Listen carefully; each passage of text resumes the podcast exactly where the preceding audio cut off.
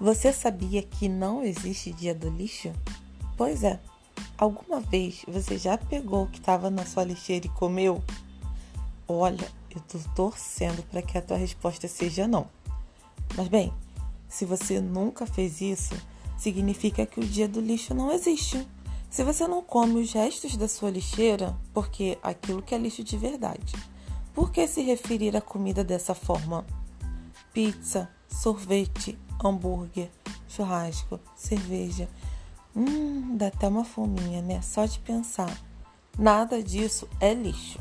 Tudo isso é comida.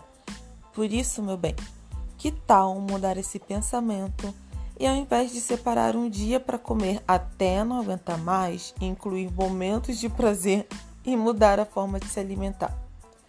Comece parando de chamar comida de lixo parando de separar um dia para comer desordenadamente, porque isso é autossabotagem, e acompanhe as dicas da Nutri, tá bom?